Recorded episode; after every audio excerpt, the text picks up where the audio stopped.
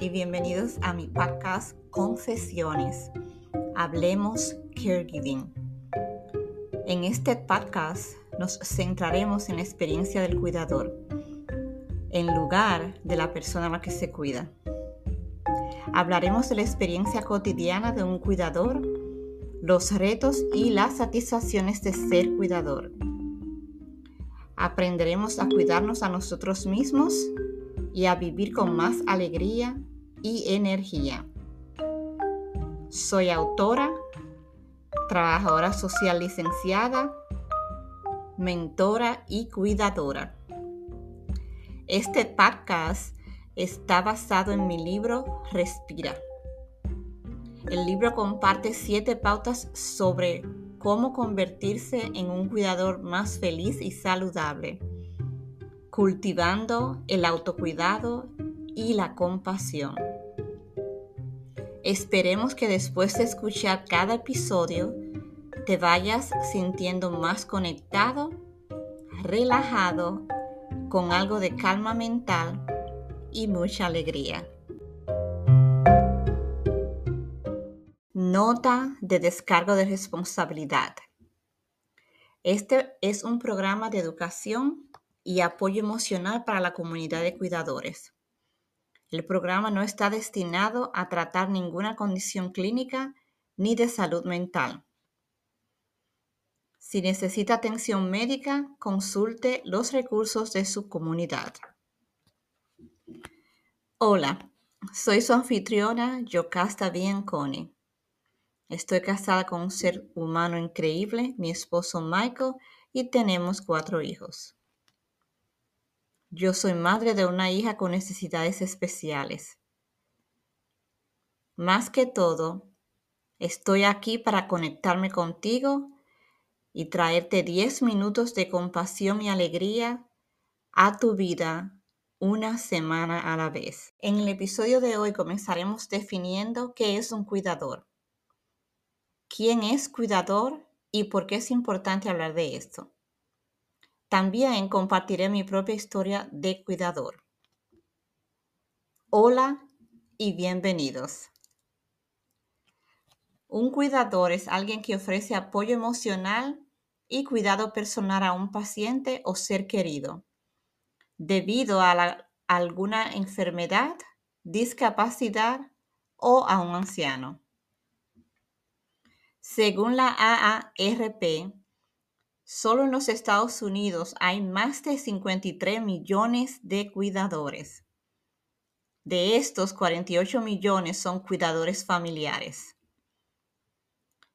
Hay una gran campaña de, diferentes grupos en los Estados Unidos para aprobar una legislación que apruebe un proyecto de ley que creará la Oficina para la Salud del Cuidador. En este programa nos centraremos tanto en, la en el cuidador familiar como en los cuidadores profesionales. Un cuidador familiar cuida a un miembro de la familia. Un cuidador profesional está capacitado para trabajar con pacientes en un centro médico o en el hogar del, hogar del paciente y se le paga por ese servicio. La mayoría de nosotros somos cuidadores sin darnos cuenta. Aquí le presento una lista de cosas que lo convierten en un cuidador. La lista es la, siguiente. Si le, si le ofrece a alguien transportación a citas médicas, recoge los medicamentos, le ayuda con su cuidado personal, vigila su estado de salud, le ayuda en los quehaceres del hogar, le prepara comida y o administra sus finanzas. Si estás haciendo alguna, una de ellas o todas las cosas de esta lista, usted es un cuidador.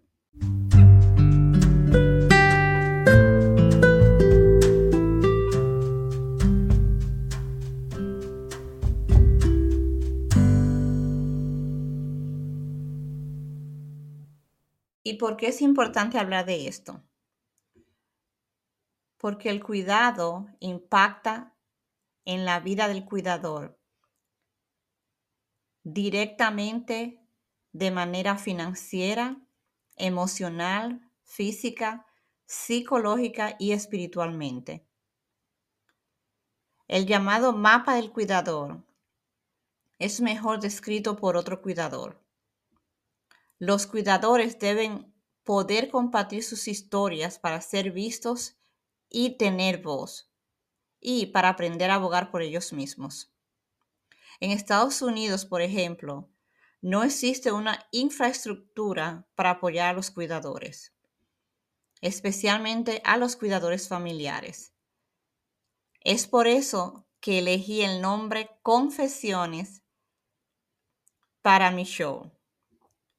En este show voy a tratar de compartir las cosas que nadie quiere compartir, lo que nadie se atreve a decir, ya que la mayoría de los cuidadores se sienten que nadie les escucha, que a nadie les importa.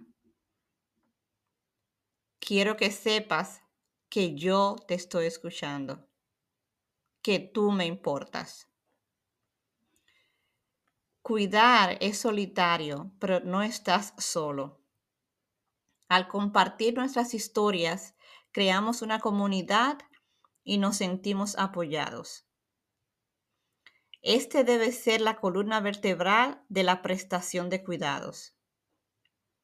Espero poderte inspirar contando mi propia historia. Aquí te va. En, en el 1990 tuve una hija con necesidades especiales. Su nombre es Vilavi. Vilavi hoy tiene 33 años. Por causas ajenas a mi voluntad, mi hija nació con una afección congénita llamada síndrome de Cruzón. Junto con su síndrome, Vilavi está lidiando con la ansiedad social y los trastornos del estado de ánimo. Vilavi es un alma dulce y aporta mucho a mi vida. Aunque Vilavi vive de forma independiente, todavía necesita mucho apoyo de nosotros, sus padres. Discutí esto con más profundidad en mi libro. Respira.